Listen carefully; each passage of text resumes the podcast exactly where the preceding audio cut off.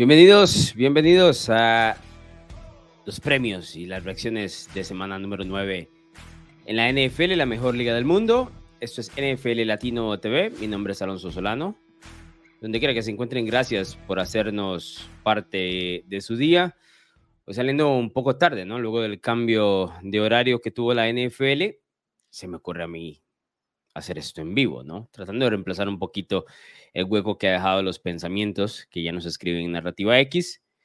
Pero bueno, aquí estamos a través de YouTube eh, todas las noches en vivo y por supuesto a través de Spotify y Apple Podcast. Pueden ir dejando sus diferentes eh, comentarios y recuerden dejarle el like al video y por supuesto eh, también recomendarle el podcast a un amigo que disfrute el fútbol americano.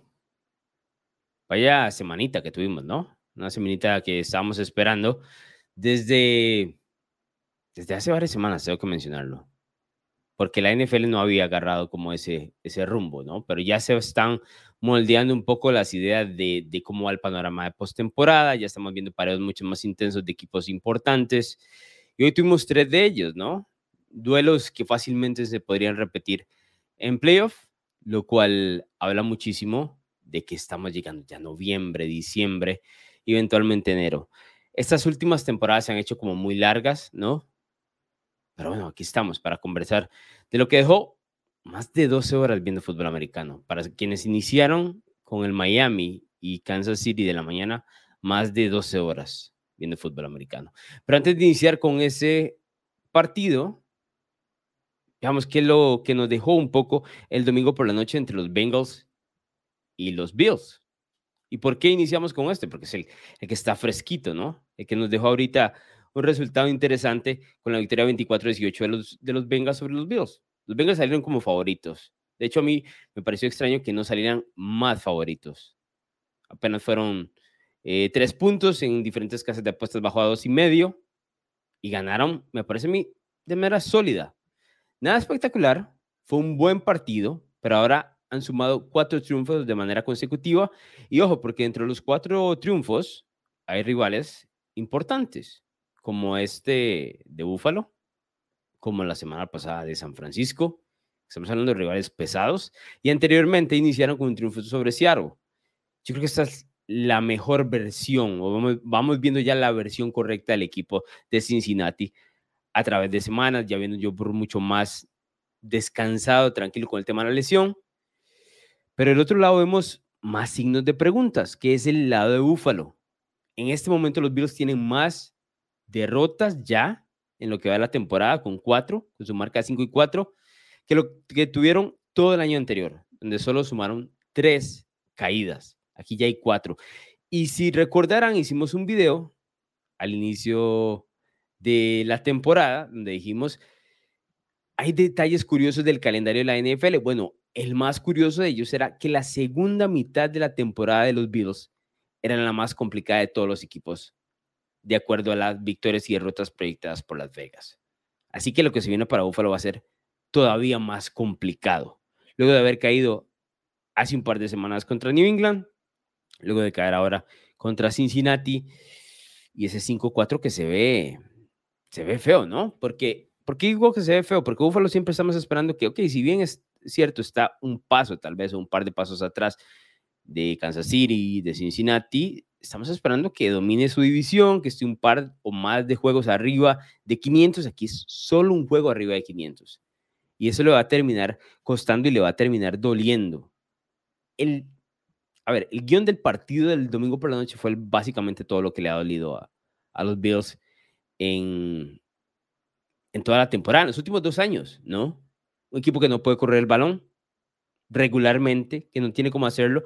Tuvo 68 yardas por tierra, estamos de acuerdo, pero que no tiene un juego por tierra establecido, a pesar de que tiene jugadores interesantes, no se compromete a correr el balón, lo cual termina dándole demasiado, demasiado protagonismo a Josh Allen, que es un buen mariscal de campo, pero que siempre te comete errores. Siempre. En los últimos dos años, Josh Allen, y yo he sido un defensor de Allen, y hay que aceptarlo, el tipo te comete errores. Los Bills de visitantes esta temporada 1 y 4. Ojo a la cantidad de errores de balón que han tenido en esos, en esos cinco partidos. 11. 1 y 4 fuera de casa. 11 errores de balón que incluye la intercepción de hoy de Josh Allen, ¿no? Pero eso, más allá de eso, más allá del tema de ir individual y, volver a caer en lo mismo, de que Buffalo tiene los mismos problemas todas las semanas, repite, repite, repite, hay, hay una toma al final del partido, en, en, este Cincinnati, en el último cuarto, donde Joe Burrow le da un pase a T. Higgins, creo que es en tercera oportunidad, está cerca de la posible anotación, ¿no? Y se ve la toma de Stephon Diggs viendo hacia el frente y Gabriel Davis viéndolo a él, así como aceptando ambos, ¿no? Como llegando a la conclusión que ya todos sabíamos, así como son mejores que nosotros. Está claro que son mejores que nosotros, ¿no? Y creo que eso se demostró durante todo el partido, pero que Buffalo ha llegado a esa realización que no tiene esa marcha para pegarse con los equipos fuertes cuando están en tono, cuando están jugando su mejor versión. O que Cincinnati dejó para mí puntos hoy en el encuentro, muy, en muchas ocasiones. Pero más allá de eso se notó la diferencia, pese a que el juego al final fue de seis puntos y que si Buffalo hubiese recuperado el balón en el último drive, tal vez hubiese ganado el partido. Pero yo creo que está esa realización, que hay muchas, muchos detalles de por qué llegamos hasta este punto, como por ejemplo, el hecho de las grandísimas lesiones de, eh, de Búfalo en el costado defensivo. Les voy dejando el link, por cierto. ¿eh? Ahí en el chat está el link por si quieren entrar a conversar conmigo sobre lo que he dejado esta semana número 9. Tal vez se puedan acercar. Pero es esta realización de que Buffalo no tiene otra marcha. Hace unos años atrás, yo recuerdo los New England Patriots que estaban, tuvieron ese, ese lapso de 10 años de no llegar, llegar al Super Bowl, de no ganarlo. Recuerdo un par de ocasiones donde tenían buenos equipos, pero les faltaba la última marcha de playoff. Bueno, a Buffalo ni siquiera le está llegando la marcha para enero. Yo creo que se le está acabando ya.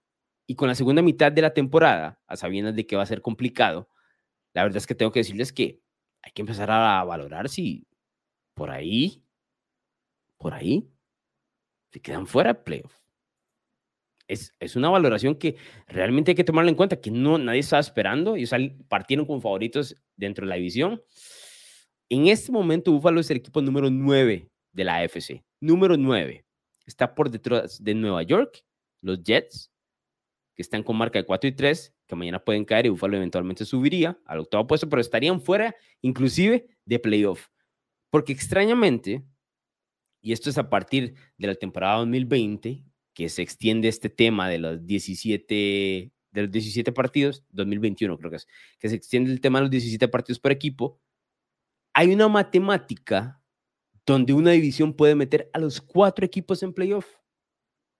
Falta calendario. Pero hay una matemática que da eso. Y aquí tenemos a Baltimore, a Pittsburgh, a Cleveland y el último de ellos es Cincinnati dentro de postemporada. Si hoy terminara la NFL, que no va a ser así, se van a tener que enfrentar entre ellos, estarían los cuatro en postemporada. Existe un camino para eso, nunca lo hemos visto, pero el hecho de tener un partido de más abre la oportunidad, lo cual es extrañísimo. Decíamos, esta va a ser la mejor división de la americana, estamos de acuerdo, pero nadie estaba esperando. ¿Los cuatro? No. A mí me ha sorprendido Cleveland, me ha sorprendido Pittsburgh, tengo que ser honesto, Pittsburgh en el sentido de que gana a pesar de que no lo merece.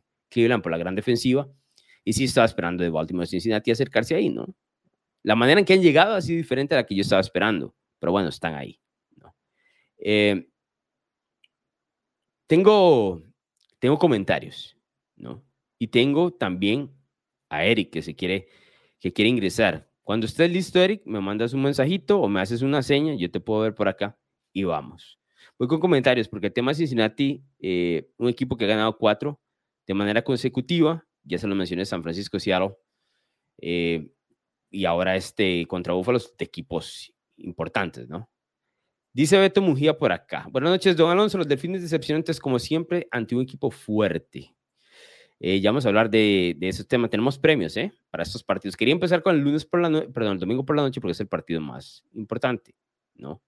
Es el partido más fuerte. Entonces, eh, y es el más fresquito. No, no, traigo premio para ese partido, pero sí me, dejó, me llamó la atención de que me, me parece que Búfalo llegó a la realización. Esa es la, la, la, la realidad de que no están en la capacidad de vencer a los equipos fuertes como en algún momento, como en algún momento se podían pegar directamente con Kansas City y en este caso con Cincinnati, que se le, se metió, ¿no? Porque decíamos, bueno, ¿quiénes van a ser los equipos hace un par de años atrás? ¿quiénes van a ser, quién, ¿Cuál va a ser el equipo que va a retar a Kansas City? todo el mundo decía Buffalo, pero Cincinnati llegó, Joe Burrow le creció, Jamar Chase le creció, T. Higgins le creció, y ahora Cincinnati el número dos. Y con Baltimore, ¿eh? que más adelante vamos a hablar de ellos también. Eh, Carlos Suárez dice por aquí, eh, los Dolphins son los Cowboys de la AFC. Lucha, lucen contra muertazos y contra los contendientes mojan la cama. Saludos de México, saludos Carlos. Como les digo, ya vamos a hablar de eso. Luisito me pregunta cómo vimos a los Cowboys. Beto me dice que cómo, que me pareció Cancún. Costa Rica también tiene eh, muy bonitas playas. Sí, Costa Rica tiene muy bonitas playas y Cancún no tiene nada que enviarle a, Costa Rica. Si no fuese tan comercial, sería uno de los mejores destinos. Eh, pero sí es muy comercial, pero la playa es fantástica, ¿eh? Nada que envidiarle ahí, de las mejores playas que yo he visto. Y las mujeres no me gustó tanto, ¿eh? tengo que mencionarlo. Eric, voy a darte paso porque veo que estás por ahí. No me sale como, como el video tuyo Vamos a ver si solo va a ser audio o, va a ser video, o tal vez no querías ingresar. Vamos a probarlo, estamos en vivo. Veamos a ver qué trae Eric. ¿Estás por ahí? Sí, sí, ¿me escuchas? Te escucho, cuéntame. Una pregunta. ¿Está todo planificado? Bueno, no planificado, pero si está, está todo puesto para que la final de la conferencia americana sea entre los Kansas City Chiefs y los Cincinnati Bengals? No creo. ¿Por qué lo dices? Así, ¿Lo dices como pensando en el hecho de que son los dos mejores equipos o lo dices pensando en como que la NFL ya tiene arreglado ese pareo? No, no, no, como que son los, este, los dos contendientes a mi gusto en la americana. entiendo, que, Baltimore está creciendo. A mi parecer, en un momento se va a venir a caer. y, y, entiendo, y la defensa que tiene Kansas City para mi gusto es top 5. Yo estoy de acuerdo, lo he dicho acá. Ahora, veámoslo de este punto. Si los dos equipos juegan en su... Los tres equipos, vamos a tomar a Baltimore también ahí para no faltar el respeto. Si los tres equipos juegan en su mejor versión, yo creo que Kansas City y Cincinnati son el 1 y el 2. Pero aquí la NFL no tiene nada planificado. Van a tener que enfrentarse. Yo sé que la mayoría de la gente tal vez salta con razón, porque la historia así dice, de que Baltimore se cae, porque Lamar Jackson no ha pasado una ronda divisional y no le ha ido bien en playoffs y demás. Pero para eso está el crecimiento de los mariscales de campo, ¿no? Para eso está el crecimiento de las diferentes franquicias y esto es lo bueno. Para mí la defensa de Kansas City es top 5, como lo dices, pero la ofensiva es la peorcita en la era Mahomes y por mucho, ¿eh? Entonces, si bien es cierto, en este momento parece ser así y le damos mucho respeto a Kansas City, yo me atrevo a decir que si se jugara los playoffs ya, que no es el caso, los dos mejores equipos de la americana están en el norte y son Baltimore y Cincinnati. Pero eso es, Eric. ¿Algún otro comentario? No, nada más. ¿De dónde, de dónde te conectas? Desde Veracruz, México. Veracruz. Saludos hasta allá, Eric. Muchas gracias. Sí. Ese es Eric que no le pregunté a cuál equipo, cuál equipo iba, ¿no? Pero que dice que se conectó y que estaba por ahí para hacer la consulta. Yo creo que muchos ven a Cincinnati y a Kansas City como los, los mejores. Yo cada vez me alejo más de la idea que los Chiefs están en el tope de la americana. ¿eh? La verdad, esa ofensiva me ha dejado muchísimas dudas a nivel eh, general. Voy con más comentarios y vamos a ir con premios también. ¿eh? Tenemos premios por acá. Eh, dice por aquí, tenía, tengo varios, ¿eh? tengo varios. Vamos a ir con, con tranquilidad. Dice ofensivo en serie. Dice, saludos desde México. Respecto al triunfo, a mí sí me parece impresionante. Dominó completamente el partido sobre los Bills. Ofensivo en serie es fanático a los a los Bengals, ¿no? Entonces me parece que sí, o sea, yo estoy de acuerdo. Es un resultado que donde no deja ninguna duda de cuál de los dos es el mejor equipo.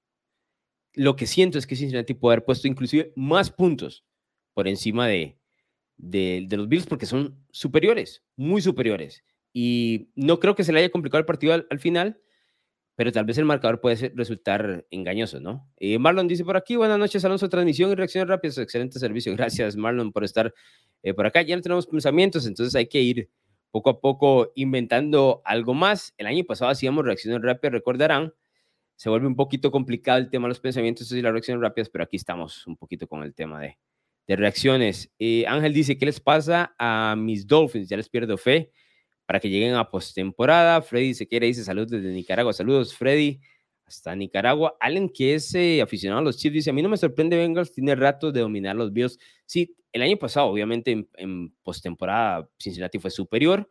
Y en aquel evento de Damar Hamlin, recordarán, fue muy poquito lo que vimos del partido, pero parecía que Cincinnati iba a arrollar a los, a los Bills en su momento, ¿no?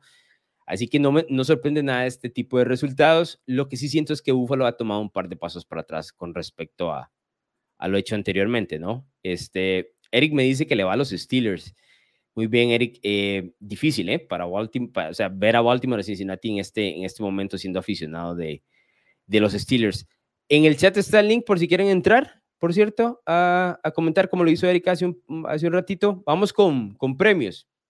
Dejamos un poquito de lado ese eh, juego del domingo por la noche entre Bills y Bengals. No es que no lo quiera comentar, pero lo cierto es que lo acabamos de ver y fue un dominio absoluto del equipo de Cincinnati, que dicho sea paso, tuvo el balón 36 minutos.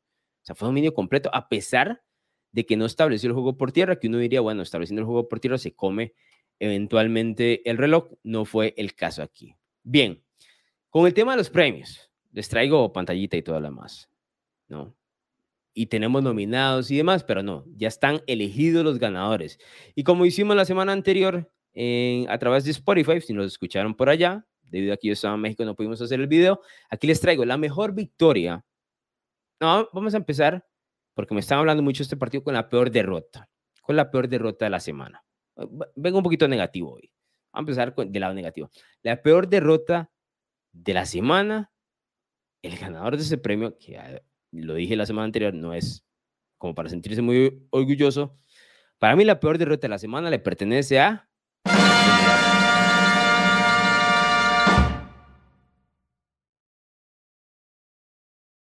Ustedes me van a decir, ¿por qué los Miami Dolphins, Alonso? Miami no le ha podido ganar un equipo con récord ganador este año.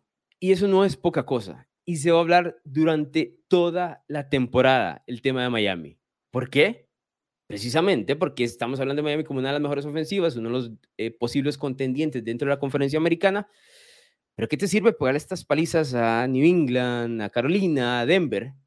Te enfrentas a Búfalo, te arrastra a Búfalo, te enfrentas a los Eagles, te gana físicamente y te domina, y luego vas hasta Alemania, tienes la oportunidad de ganarle a Kansas City, estás en, el posible regreso de un 21 a, a 0 abajo, y desperdicias la oportunidad de enviarle un mensaje a la NFL, de colocarte y sentarte en la mesa y decir, sí, yo soy un contendiente. A una de las versiones de Kansas City más pobres a nivel ofensivo que le hemos visto, es más, la más pobre que le hemos visto en la era Mahomes, ¿no? Porque Miami, que venía flaqueando en el costado ofensivo, logró detener relativamente fácil a la ofensiva de los Chiefs luego del primer drive. El primer drive de Mahomes y compañía, de guion. Perfecto, ¿no? Pero luego, ¿qué? ¿Qué hicimos a partir de ahí? Nada. Y ahí es donde viene el problema que yo tengo con el equipo de los Dolphins, que dejan, dejan mucho que desear. Porque si bien es cierto, existía esta crítica sobre el costado defensivo, decíamos, bueno, a nivel de números tienen de las mejores ofensivas en toda la NFL. Número uno en cuanto a pases, número uno en cuanto a yardas por tierra, número uno acá, tú vas con la efectividad, aquí arriba, el otro, otro, datos, datos, datos, datos. Pero a la hora de la hora, ¿cómo estamos? A la hora de la hora, ¿cómo estamos con los Dolphins? A mí me dejaron mucho que desear hoy porque el partido estaba servido. Si yo les vendo a los Dolphins con todos los datos de la mejor ofensiva de la liga en cuanto a números, que los Chiefs solo van a anotar 21 puntos, 21 puntos, y eso va a incluir 7 puntos de la defensiva, se supone que una ofensiva tan poderosa y a nivel, a nivel histórico en cuanto a números, debería poder ganar ese partido.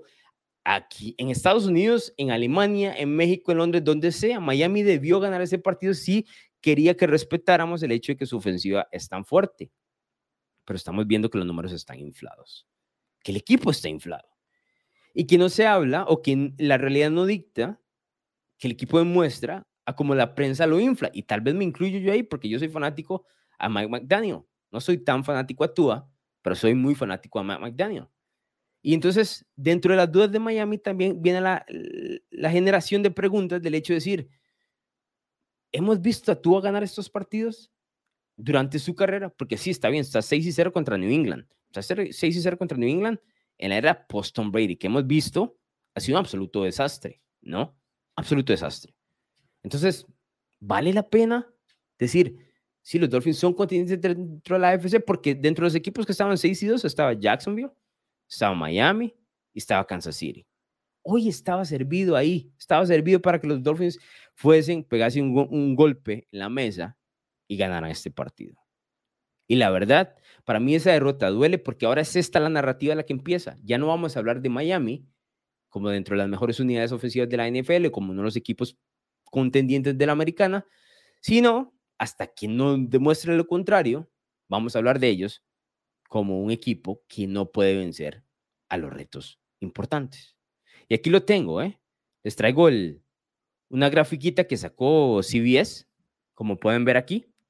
Los Dolphins están 0 y 3 contra equipos de marca ganadora, que fueron Buffalo, Kansas City y Filadelfia, anotando apenas 17 puntos por partido en cuanto a promedio y permitiendo 33.3 puntos. En cambio, cuando enfrentó a los Giants, a los Patriots dos veces, a los Broncos, a los Chargers y a los Panthers, todos equipos de récord perdedor, están 6 y 0, anotando 39 puntos por partido y permitiendo 20.8 puntos. Prácticamente son unos bullies, ¿no? Se aprovechan de los, de los pobrecitos, pero cuando se les pone enfrente uno de verdad, no meten las manos. Y el tema tú, esta es una, eh, o sea, podrá ser injusto, podrá ser una discusión muy pequeña, pero mientras tú no ganes este tipo de partidos, ojo, que estamos hablando de un partido de temporada regular, no pasa nada si Miami perdía este partido, que lo perdió. La próxima semana tendrá otra oportunidad. Pero ¿qué, qué es lo que evita que tú mande y Miami mande este mensaje de decir, somos de verdad? Y la narrativa crece y las dudas crecen y todo lo demás. Para mí es la peor derrota. Tenían todo servido para ganar, la verdad. Y lo dejaron ir. Tengo un videito ¿Vieron el pase que le intentó a, Wilson Tua, que se le quedó corto? tras de eso, en, en, las redes sociales de NFL Latino escribimos, en el, en el penúltimo drive, no, el último drive, ok, es el momento para que Tua muestre que tiene el camino para el MVP. Es cargado durante el drive por Raheem Mostert y luego viene el fumble en una cuarta oportunidad que le quita toda eh, opción de victoria o de empate en este caso sobre, el, sobre los Chiefs, ¿no? Que los Chiefs en la segunda parte a nivel ofensivo hicieron nada, o sea, no anotaron ni un solo punto. Kansas City metió los 21 puntos en la, en la primera mitad. Miami tenía el momentum del partido y lo desaprovechó. Pero quiero mostrarles en puntitos cómo Wilson, eh, Wilson, logra vencer al defensivo de Kansas City y Tua, no entiendo, veamos en, en video, porque no entiendo. Vean el número 11, al costado izquierdo. El movimiento es contra Watson, que es el 35, jugador de segundo año. Bien el snap, Tua claramente entiende que ese es el para 1 1, lo vence y el balón nunca llega. Nunca llega el balón. O sea, es increíble la falta de brazo en esa jugada. Muchos de ustedes vieron el video. Ahí estaba el touchdown para Miami, el empate. Y ese es el tipo de jugadas que los mariscales de campo tienen que completar para llevar al equipo al, siguiente nivel. Para mí la Miami es la peor derrota, la verdad. ¿Qué les voy a decir? Podrá haber otras que fueron tal vez más graves dentro de la semana, pero en cuanto a injerencia para postemporada, la Miami es bastante difícil. Voy con eh, más, más comentarios que me van dejando por aquí a través eh, de YouTube. Eh, por aquí tenía más. Vamos a ver. Ángel dice. Ah, bueno, me decía eh, que qué les pasaba a los Dolphins. Ya les pierdo la fe que llegan a postemporada. No van a, van a llegar. Ellos van a llegar, Ángel. El tema es que parece ser un equipo que se va en la primera o que su tope tal vez pueda ser la ronda. ¿no? Difícil ahí. Eric, por aquí dice, me agrada volver a las reacciones rápidas el domingo, el lunes era muy difícil verlos en vivo. Estoy de acuerdo, Eric. Lo que pasa es que créanme que aquí yo estoy en extreando, ¿no? Desde la mañana viendo fútbol americano uno llega bastante cansado, pero si ustedes me acompañan a través de los comentarios, lo hacemos toda la semana sin, sin ningún problema. Eh, me decía por aquí José Carlos, eh, qué gusto ver las reacciones rápidas después de Domingo, gracias José Carlos por estar por acá. Justin Cerdas, Justin, es un gusto y placer tener a Joey B de vuelta. Cuidado la FC que volvieron los Bengals, así es, ¿eh? Sin duda alguna volvieron los Bengals. Que no quepa ni una duda. Después de pegarle a San Francisco a Búfalo en semanas consecutivas y dominando, ¿eh? Dominando a ambos, dictando el partido, volvieron los Bengals. Brian Hernández, el resultado es que los tres equipos de verdad, con sus más o menos, ahí van, Bengals, Chiefs, Eagles ganaron hoy. Habría que sumar a los Niners. Sí, eh, ¿cuál es el otro ahí? No, serían esos cuatro, ¿no? Los que uno supondría que deberían estar en el último fin de semana previo al Super Bowl. Eh, yo creo que habrá equipos que van a decir muchas cosas, ¿no? Porque, por ejemplo, Dallas hoy metió mucho las manos en ese partido contra, contra Filadelfia. Está, la tiene difícil dentro de la división, pero Dallas metió mucho las manos y ya vamos a hablar de ese partido. Eh, Dorcas dice, yo se lo vengo a decir que, los que Baltimore tiene un equipazo y que nos pusieron tremenda trapeada merecida. Eh, Dorcas va con, con Seattle, ¿no? Eh, y ya que Dorcas tocó ese tema, vamos con el siguiente premio y es precisamente la mejor victoria de esta semana número 9 que le pertenece a los...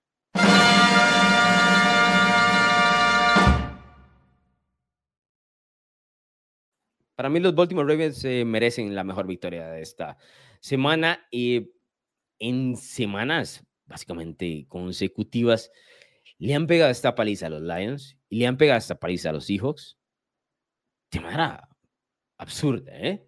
brutal, dominando sin ninguna duda. Entonces, ¿qué es lo que pasa ahora con los detractores de los Ravens? Dicen, bueno, tengo que verlo en enero. Pero eso funciona para todos los equipos, ¿eh? Tal vez para los equipos que han llegado al Super Bowl tiene un margen de error o de crítica mucho más amplio. Me refiero, por ejemplo, obviamente a Kansas City, porque sabemos que ya Mahomes ha ganado dos anillos y demás. No tienen mucho que demostrar. Me refiero a equipos como, por ejemplo, los Eagles con Jalen Hurst, em, los Bengals con Joe Burrow, que recientemente son los últimos dos perdedores de, los Super Bowls.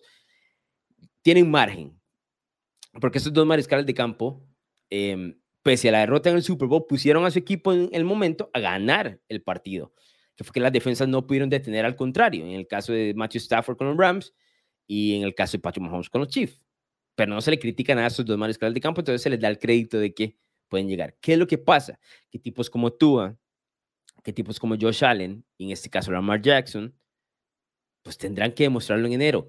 Y para toda esa gente que dice, bueno, toca demostrarlo en enero, la mayoría de ustedes van a tener, eh, van a estar en lo correcto, ¿no?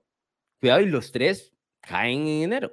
Tal vez inclusive Josh Allen, como lo hablamos hace un rato, no llega enero. Entonces, siempre esa narrativa va a favorecer si ustedes van a esa declaración. El mismo Dallas, ¿no? Con Dak. Solo un equipo gana el Super Bowl. Entonces, solo ese mariscal de campo y solo esa franquicia va a estar feliz a final de año y solo esa gente que critica específicamente a ese jugador y a ese equipo se tendría que callar, ¿no? Todos los demás tendrían la razón, lo cual es un juego de probabilidades tremendo. Por eso es que las redes sociales son así, porque tiras al aire y entonces tienen las de ganar en cuanto a las probabilidades, ¿no? Y en este caso, con Lamar Jackson y los Ravens, pese a que ellos le hayan pegado a los Lions hace un par de semanas 38 a 6 y le pegaron a los Seahawks 37 a, a 3, lo cual es la segunda peor derrota en la era de Pete Carroll en Seattle. Si no lo muestran en enero, nadie se va a acordar de esto y todo el mundo va a sacar pecho para entonces. Pero aquí no hacemos eso. Aquí le damos, le damos crédito a los equipos que merecen. Y para mí Baltimore merece crédito. Yo me atrevo a decir que los Ravens son el mejor equipo de la americana en ese momento, ¿eh? La verdad. O sea, veamos las victorias. Triunfo sólido sobre Cleveland, ¿no? 28 a 3, hace unas semanas atrás. Ya le habían pegado a Cincinnati, en Cincinnati. Yo eso ahora no, todo lo demás está bien. Eso fue en semana 2. Déjamelo un poquito de lado, ¿no? Vamos con ese triunfo sólido contra Cleveland. Cleveland tenía un em, mariscal de campo que, que, no era muy bueno. Eh, Dorian Thompson, está bien, no pasa nada. No, no, era ni siquiera PJ Walker, pero dominaron bien a Cleveland. Van a Pittsburgh, dominan a Pittsburgh durante tres, cuatro cuartos, pierden el partido porque Lamar Jackson le sueltan todos los balones.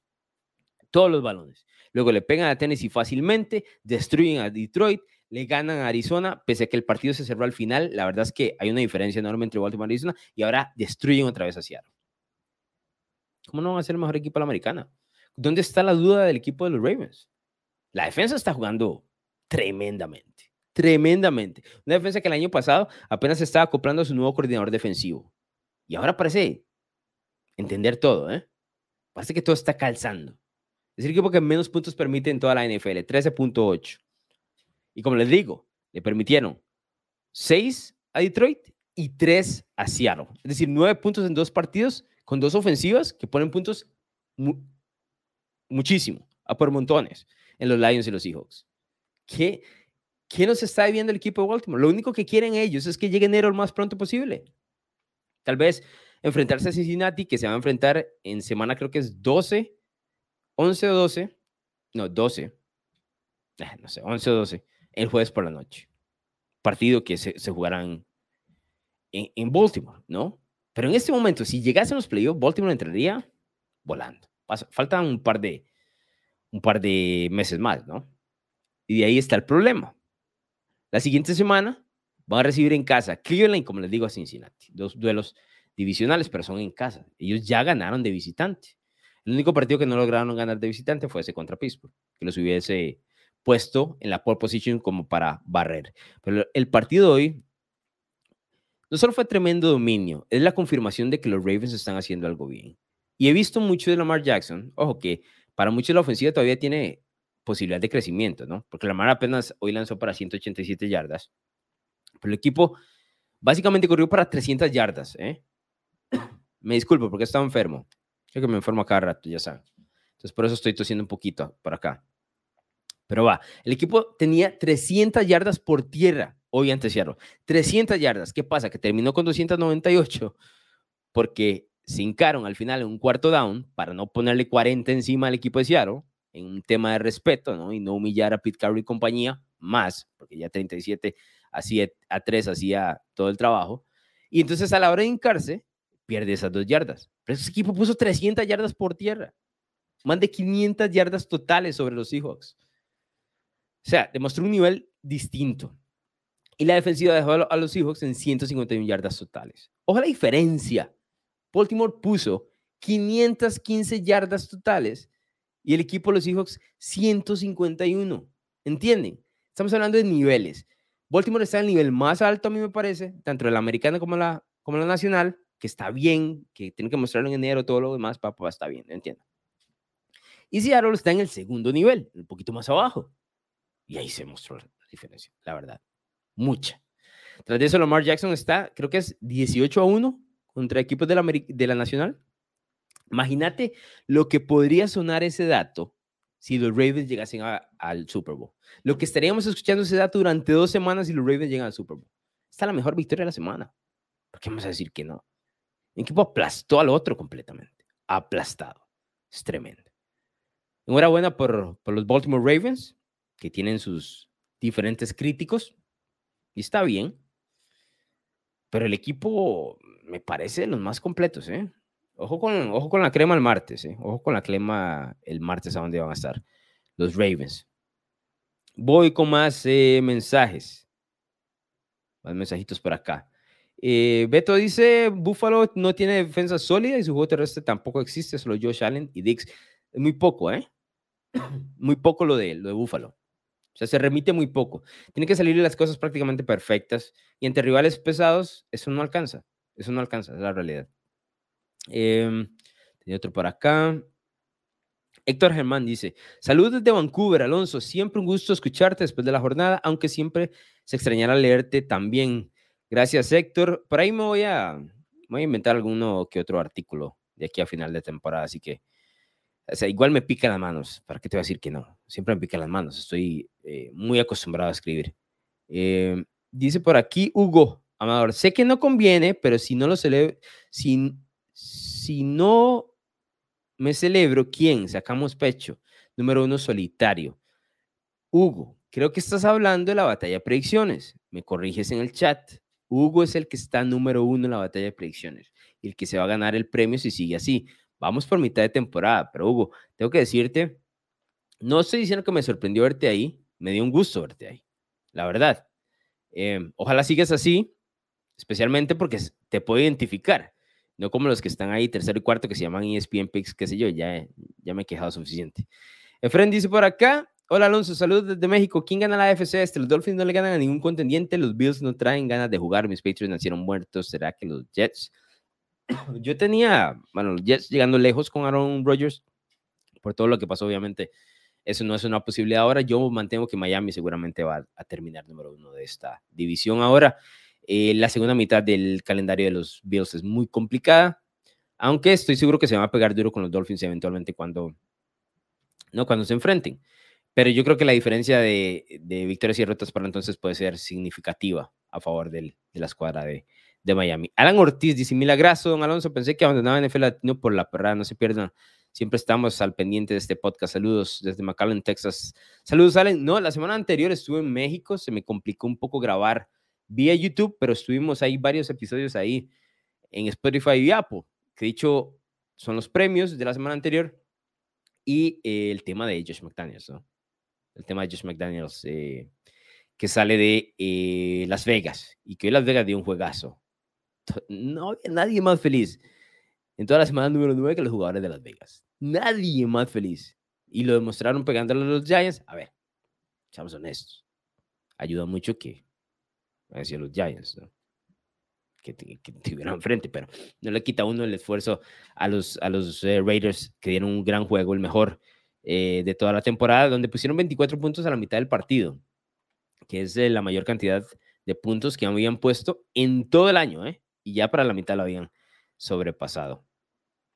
Ana Salazar dice, a los Bills ya se les cerró la ventana al Super Bowl. Completamente de acuerdo. Completamente de acuerdo. De hecho, dentro de las posibilidades y la analogía que se hacía al inicio de la temporada era si podían todavía alcanzar el tren, ¿no? Si Josh Allen y Stephon Diggs por ahí podían alcanzar el tren porque se les iba, se les acababa el tren de, de montarse al Super Bowl, yo creo que se fue. Yo no veo como... Es que no tienen de dónde echar mano. Me explico.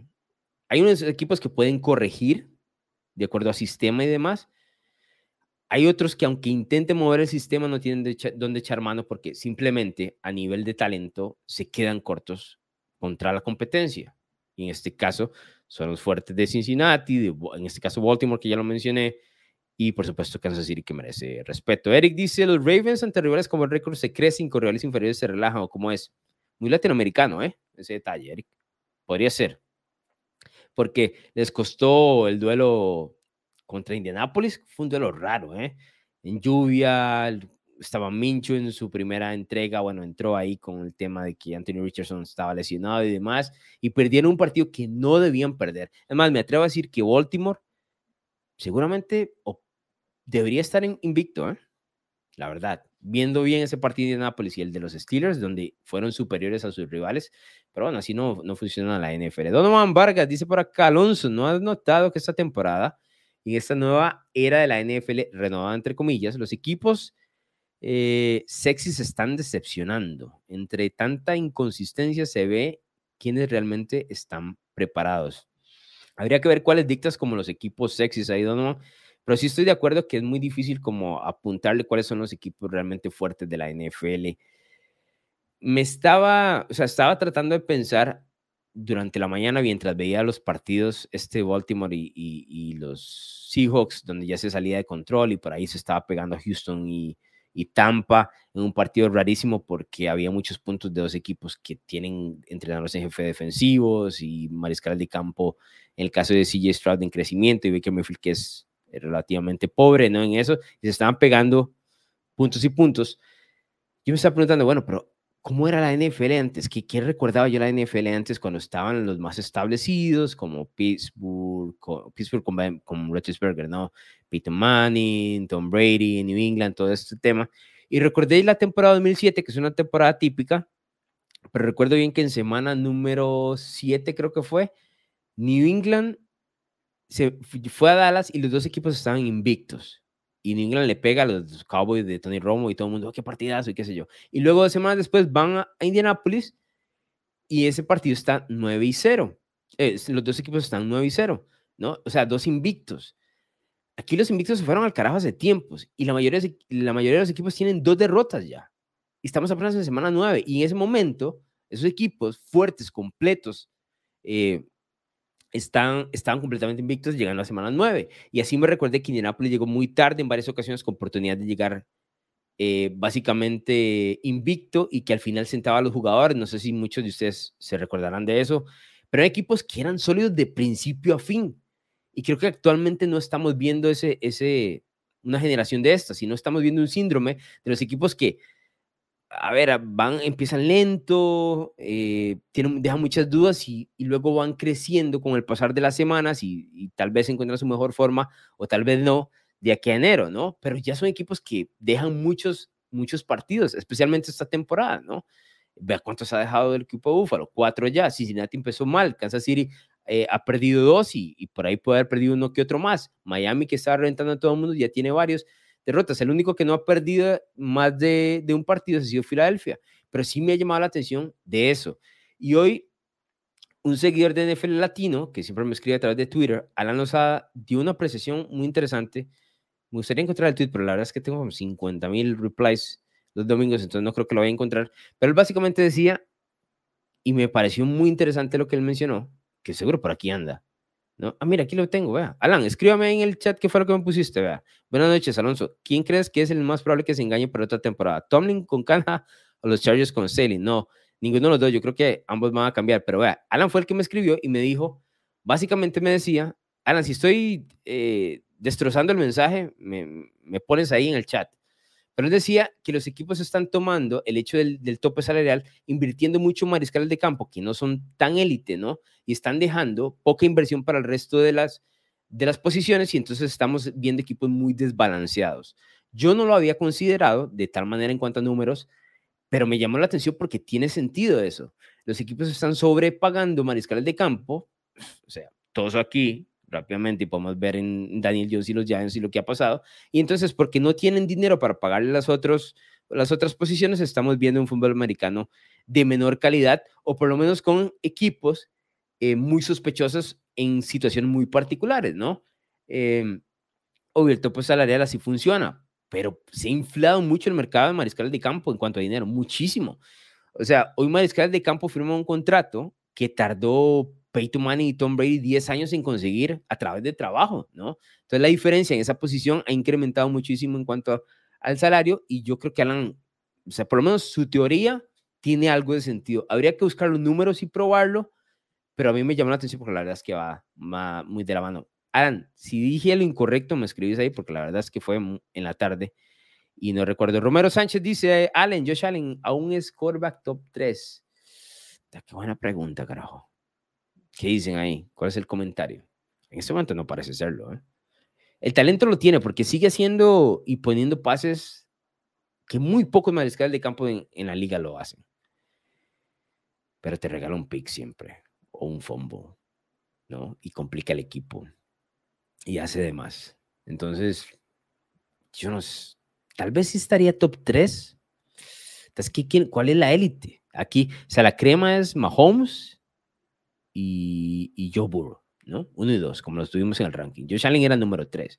Pero yo creo que ahí podríamos tal vez marcar una línea y decir como decir, bueno, a partir de esto entran los otros que se salieron de la, de la crema completa. Josh Allen, como Justin Herbert, que si bien es cierto tiene el talento puro, no pone los, las victorias y derrotas, ¿no?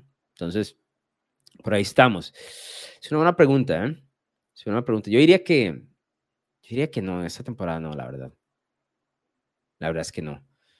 Em, no me parece. Pero bueno, eh, ya vimos la mejor victoria, el premio a la mejor victoria. Vimos el premio a la peor derrota, con eso iniciamos. Vimos el Sunday Night. Vamos con esta, que es una sencillita que hemos tenido desde el año anterior. No estoy molesto, solo un poquito decepcionado. Y ese premio le corresponde a los Dallas Cowboys. Sí, Dallas. Y ya les explico.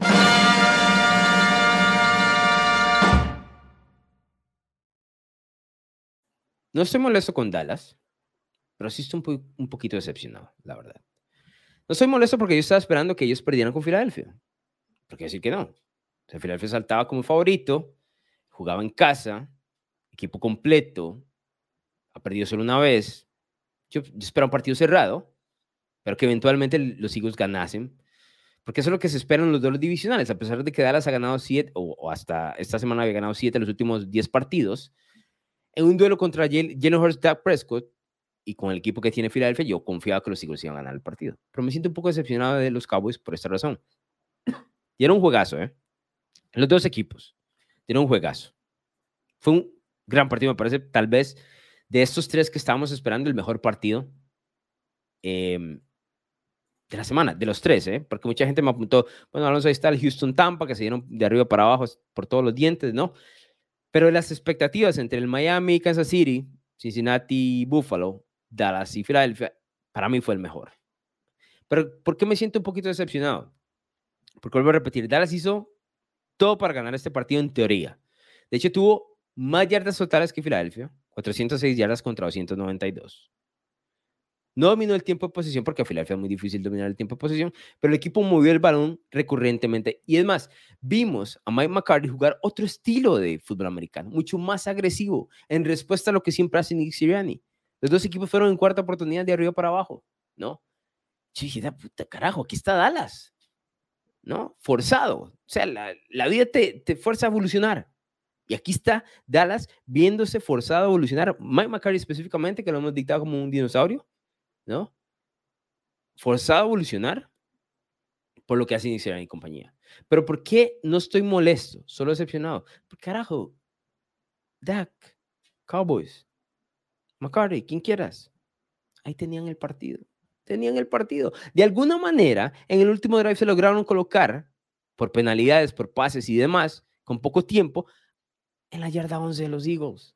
Yo sé que es difícil meterse en la zona, en la zona roja y anotar, lo entiendo. Y es todavía más difícil para los Cowboys esta temporada, lo entiendo. Pero tenían el partido ahí. Tenían a los Eagles de puntillas, a los aficionados de los de Filadelfia comiéndose las uñas, con la oportunidad nada más de empujar el balón, anotar de a 7 y robarse una victoria de Dallas, de perdón, de Filadelfia. Tenían la oportunidad. No estoy molesto porque era un buen partido, porque mostraron que pueden competir contra los Eagles. Lamentablemente ahora están casi que tres juegos, dos juegos y medio atrás en el tema de la división, tomando en cuenta que tienen juego directo, ¿no? Em, en contra. No estoy molesto con Dallas, pero tiene que haber una decepción de no haberlo logrado. Y Dak dio un buen partido, ¿eh? Para la, la crítica de Dak, dio un buen partido. 374 yardas, tres touchdowns sin intercepciones pero no pudo meter al final. Que siempre va a ser la narrativa con los Cowboys. ¿eh? Siempre va a ser esa la narrativa con los Cowboys. Mientras no ganan estos tipos de partidos cerrados, que son importantes, sus haters van a salir y van a decir, hey, no pueden, ¿no? Que es como San Francisco.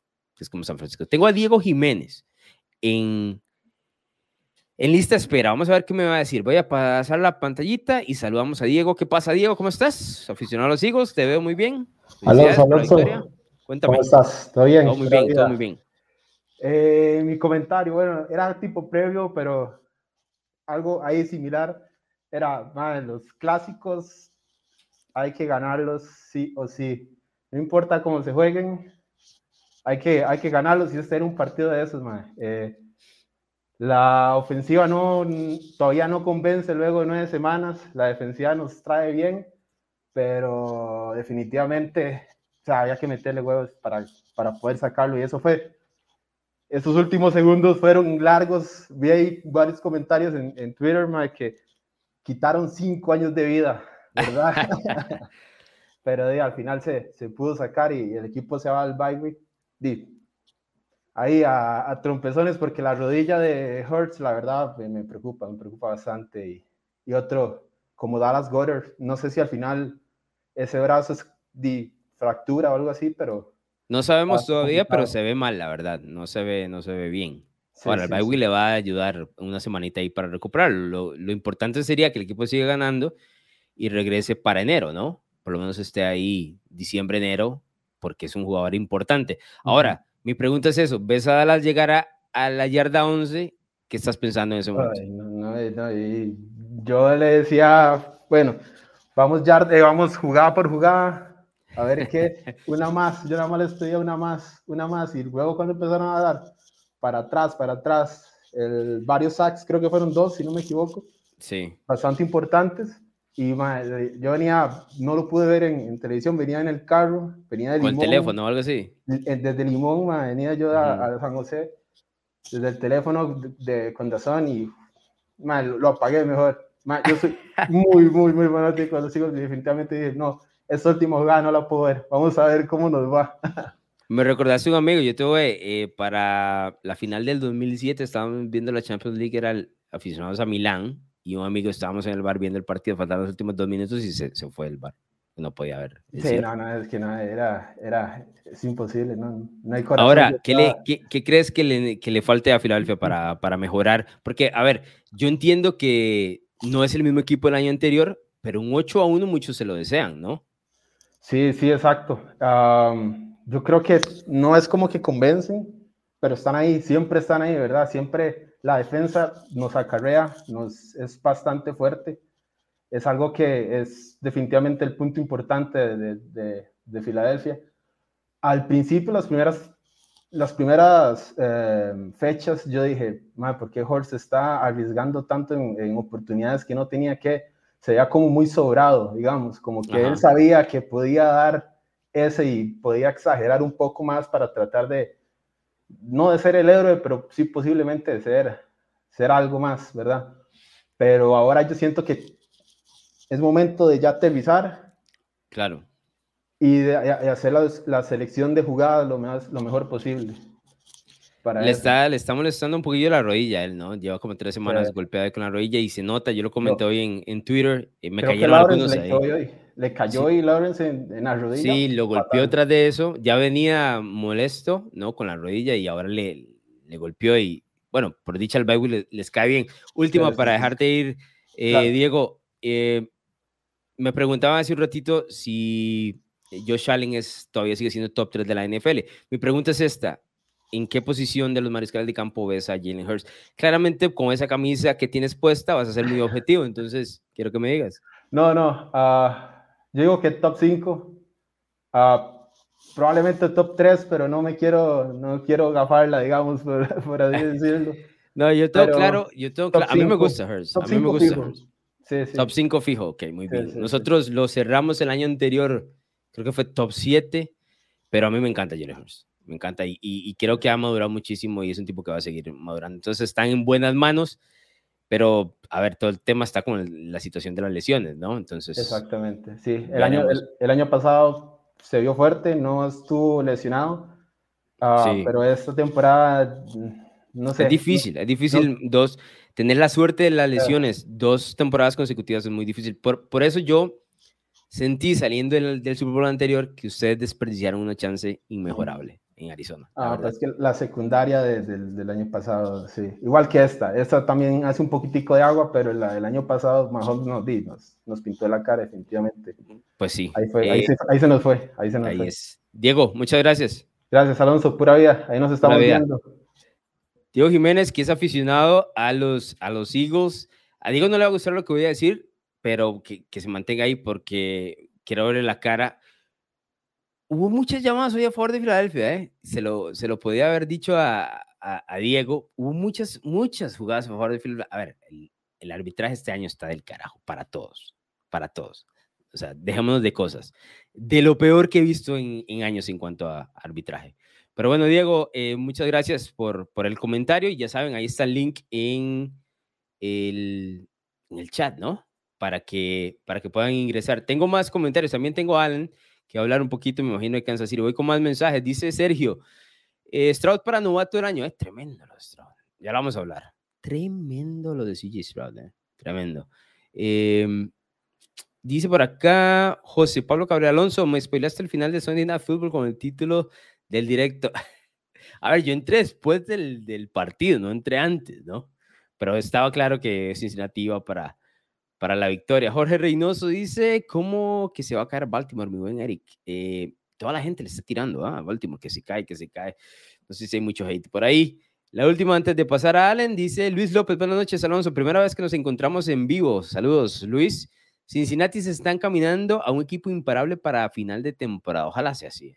Por mí, que los vengan, lleguen hasta donde quieran. Por mí, los buenos equipos pueden ir a donde quieran, independientemente del, de la camisa que utilice. Si usted juega buen fútbol americano, dele.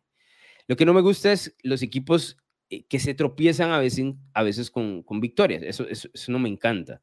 Y que engaña mucho al público, ¿no? Cincinnati, en mi caso, es uno de los equipos favoritos, obviamente, por Joe Burrow. A mí me gustan los grandes mariscales de campo, Burrow siendo el número dos en el ranking que tenemos en NFL Latino. Allen, tenemos, eh, tenemos a Allen aquí. Allen, ¿Cómo estás, aficionado? No, a ver, yo sé que es aficionado al Chiefs, pero para la gente que te está viendo, eh, para que lo tengan claro, ¿no? Por supuesto. y no, no, súper bien. Eh, Comparto con vos, este, este año es un año diferente. En los años que tengo siguiendo los Chiefs nunca hemos tenido una buena defensa y, y, ahora que la tenemos, pues estamos que no nos la creemos, pero también asustados porque la ofensiva tampoco es lo que nos tiene acostumbrados. Siempre estamos acostumbrados a que la ofensiva nos tenga montados y que la defensa nos cometa tortas, pero este año ha sido al revés. Eh, pero, pero ahí lo tomamos y estamos felices, no importa. No, sí, siguen ganando, ¿no? Y están en el tope de la americana en este caso. Mi pregunta es esto, ¿con cuál te sentís más cómodo? ¿Con la teniendo una mejor defensiva o con el hecho de que Mahomes te salve de apuros, no? Ish, qué buena pregunta. Em, pues la verdad, me siento más feliz con una buena defensiva, porque... wow, no estás esperando esa respuesta, la verdad. Sí, es que, es que las temporadas pasadas se ha sufrido mucho, porque Dimajos ponía y ponía puntos, pero la defensiva no paraba nada. Entonces, de, al final siempre, siempre estábamos... Bueno, aunque, aunque, aunque te voy a ser sincero, en los años que tengo de seguir a los Chiefs, que, di, que yo estoy enamorado de este equipo y, y solamente eso es lo único que como y respiro, igual siempre sufro, igual yo no tengo uñas, igual estoy perdiendo años de vida, como el amigo, como el amigo Filadelfia, que de hecho nos vamos a ver la cara después del bye week, pero, pero la verdad me gusta más esta versión porque le digo yo a un amigo mío que, que seguimos muchísimo y fuimos a, a, ver, a verlos a México, inclusive aquí a Kansas City, que a mí esta defensa me tiene enamorado porque di, la verdad nos tiene tranquilos. Yo, por ejemplo, el partido hoy, ahí, ahí te puse un comentario que tal vez ahorita lo vas a leer, el partido yo nunca sufrí. Y de hecho nosotros mismos metimos a Miami al juego. Miami se metió gracias a los, er, a los errores que cometió Mahomes, que eso es lo que nos tiene preocupados, ¿verdad? Que está entregando muchas bolas, ya sea por fumbles o intercepciones. Y esa penalidad tan tonta que cometió Chris Jones, que el año pasado lo hizo contra Indianapolis. Pero... Sí, a veces se le escapa esos detalles a Chris Jones, que es un defensivo enorme pero hoy sí me dejó decepcionado en ese momento, porque era, un, era una tercera oportunidad crucial, ¿no? Y le regalan, y tras de eso era un yardaje, o sea, era como tercera y veinte, ¿no? Y ya con eso Miami estaba acabado, les da vida, viene el touchdown y, y se mete completamente al partido. Ahora, dentro de todo el tema de, de, Kansas City y tomando en cuenta que los ves muy de cerca todas las semanas y demás, y conoces a este equipo de varios años y de todo, ¿cuál es la radiografía? ¿Qué está pasando al costado ofensivo? ¿Cuál es tu, tu teoría en ese lado? Eh, pues es, es, Pax, español, definitivamente, eso fue lo mejor que pudo habernos pasado.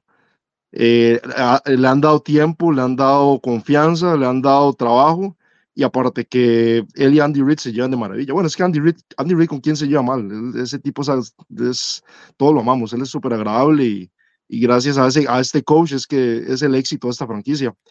Eh, pero sí, definitivamente la confianza que se le ha dado, obviamente nuestro gerente general, que, no, que, la, que la liga y, los fanáticos no le dan el reconocimiento a Red Beach, eh, con esos picks que hace, a pesar de que escogemos tan tarde, vean, vean, las, vean, vean las, los picks que ha hecho, la defensa que ha armado, que es la que nos tiene, fue la que, nos, la que dio la cara en el Super Bowl, como dijo el amigo anterior, que ese partido era de Filadelfia, yo, lo, yo como aficionado lo decía, yo, digo, pucha, yo quiero que ganemos, pero Filadelfia tiene todo para despedazarnos. Y aún así, con una defensa tan joven, paramos a ese equipazo y vean, y vean la defensa que tenemos esta temporada, que es lo que es nuestro, nuestro repito, millar de este 2023. ¿Y la ofensiva? ¿Qué pasa con la ofensiva? La ofensiva, pues es algo raro porque la del año pasado tampoco era tan fuerte, pero Mahomes está en un nivel Dios. Que a pesar de que tenía Yuyu, que Yuyu no es la gran cosa, y todavía está este MVS, y, y, y inclusive Michael Harman, que lo trajimos de vuelta, pero para nada, porque es, está a un nivel, pero de, de perro pulgoso, no, no, no sé qué le pasa. Se cayó totalmente ese muchacho también que estaba. Eh, pero sí, este año, no sé, Mahomes el, el nivel lo, lo, ha bajado, no sé, no sé, por, está como, está como muy, latino, muy latino. O sea, e, está cumpliendo, pero después se relaja y después empieza a cometer errores de Didi, mariscal promedio. Entonces, es algo, están como resfriados, no sé, no sé. Él, él, hoy, él, él hoy en entrevista dijo, muy parecido a lo que yo estoy diciendo, que está súper feliz con la defensa y eso le encanta y prometió que ellos van a mejorar. Y sí yo le vi en la entrevista, yo la vi, pero te digo, me dejó la sensación de que está tratando de encontrar como un aliciente, pero no se la cree, ¿eh? como quien le entiende que no tiene alrededor las piezas correctas como para competir si tiene rivales ya más fuertes. Claro, se va a subir, o sea, se va a subir y va a atravesar todo con la defensiva, está feliz con la defensiva, pero ya sí tiene que pegarse, digamos, punto con punto, Baltimore, Cincinnati, creo que ahí se le puede terminar complicando y creo que él lo entiende, lo ha entendido.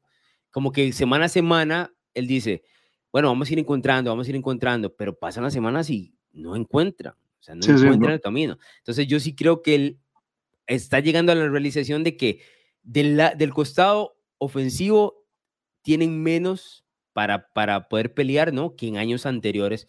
Y, y, se ha dado cuenta de eso, ¿no? Porque en algún momento yo sentí que él decía, bueno, yo puedo, yo puedo, ¿no? Porque es Patrick Mahomes. O sea, ¿quién le va a decir a él que no puede con todo lo que ha hecho en los últimos cuatro o cinco años? Pero aquí sí creo que sea que él voltea a ver y dice, bueno, si no se la paso al 87, ¿a quién, en quién confío? ¿No? O sea, ahí está. Es otro problema. Es exactamente, ¿no? Y, ese, y Kansas City es un equipo que no establece el juego por tierra tampoco como para irse por eso. Entonces, yo creo que, él, a ver, él, lo dice, pero sí me llamó la atención que lo, que lo dijera de tal manera como tratando él inclusive de creérsela, ¿no? Como decir, tengo que venderme esta idea porque, no. Ahora, con la defensiva que tienen, o sea, yo no me atrevo a decir que no vaya a llegar lejos, la verdad. O sea, es una defensiva tope, tope. No, y, no, solo eso, Alonso, tenemos a Andy Reid. O sea, es que, es, es, que él sabe lo que hace. Es, es una persona muy sabia. A ver, si, si yo te pongo la idea de que vas a tener que resolver uno de los problemas en la casa y el problema es quién me lo resuelve, Andy Reid y Patrick Mahomes, es el mejor de los escenarios, ¿no? O sea, confías en ellos para resolver. Entonces, por ese, por ese lado, yo estoy de acuerdo de que, de que no hay que preocuparse. Yo mantengo que esta es la peorcita versión a nivel ofensivo. Estamos de acuerdo. Si les, puede, si les puede costar y que en la NFL cuesta mucho repetir, ¿no? Eso es, eso es, un hecho. exactamente, exactamente. No, no, y nosotros ya lo vimos. O sea, cuando quisimos repetir, Tom Brady luego nos, nos, nos bajó a una realidad triste. Pasa, ¿eh? Pasa. Que, nos, costó, que, que nos, costó, nos costó un año recuperarnos y nos tomó dos años volver a Super Bowl, pero a ver, lo ganaron, aquí están y ahí van a seguir. Eh, la siguiente década es Kansas City con el que quiera, ¿no? Entonces, eso es así. Allen, te agradezco. ¿Algún comentario más para cerrar? No, no, este, excelente, Alonso. Eh, aquí, aquí haciendo horas extras, porque aquí ya va a ser medianoche, pero, pero la verdad es que cuando suena esa campanita es imposible no querer meterse. Muy bien, muy bien. Muchas gracias, este, Alonso. Siempre abierto para que puedan participar. Gracias, Allen. Este, te diría suerte a los Chiefs, pero ya, ya han tenido mucha suerte, ¿no? En, los últimos años. Y me refiero al hecho de que es un equipo que siempre va a estar en competencia. Y lo decía él, después del bye week, se va a enfrentar a los Eagles en una reedición del, del Super Bowl. Tenemos más premios, tenemos más mensajes. Eh, tenemos mucha gente aquí, o sea, y les agradezco, ¿no? Como les digo, habrá reacción rápido siempre que ustedes lo quieran. Y aquí estamos. Eh, decía por aquí Chris González. Saludos desde Puerto Rico. Los Dolphins tienen una última oportunidad de redimirse con los juegos de semana 16, 17 y 18. Bueno, vamos a ver qué tienen esta semana, porque yo el calendario no me lo sé de memoria. Pero si usted me dice, yo le creo, Chris. Semana 17, 16, en casa contra Dallas. Semana 17, en Baltimore. Ya ganaron en Baltimore en semana 2 el año anterior. Y semana 18, en casa contra Buffalo. Estoy de acuerdo si ganan dos de esos tres partidos, la narrativa de que no pueden vencer a los equipos fuertes probablemente tome un descanso y sería entrando a postemporada, lo cual los impulsaría a nivel emocional. Entonces, tranquilos por ahí, Miami. Yo sigo, o vuelvo a decir, a mí sí me preocupan algunas cosas de los Dolphins, eh, particularmente el hecho de que, que haya tanta diferencia en lo mostrado contra equipos eh, pobres y contra equipos buenos. Es, es, enorme. No solo los datos que les mencioné hace un ratito, sino como la confianza del equipo y demás, ¿no? Porque Miami, ninguno de los tres partidos, ni contra Buffalo, ni contra Filadelfia, y tampoco contra Kansas City, logró dictar el, el ritmo del juego. Más bien tuvo que reaccionar a, lo que hizo Buffalo, que anotó primero y le pegó y le pegó a la fisicalidad o a la, fuerza de Filadelfia, y en este caso a los puntos tempraneros del equipo de Kansas City. Siempre estuvo reaccionando y, por detrás eso no, no me encanta el equipo de los Dolphins. Eh, dice Edwin Flores, Alonso, saludos. Sí, si los aficionados revivimos entre todos los pensamientos. No sé qué significa eso, Edwin. O sea, no, esto no es como que vas a encontrar las esferas del dragón y de pronto, ¿no? Los revivimos. Pero te agradezco que entiendo que la gente los extraña, a veces yo también los extraño, pero es un, bueno, es un punto de evolución, ¿no? Y hasta aquí hemos llegado con que apoyen un poquito el tema de los premios y las historias de cada semana, es decir, las reacciones. Yo con eso estoy, estoy tranquilo.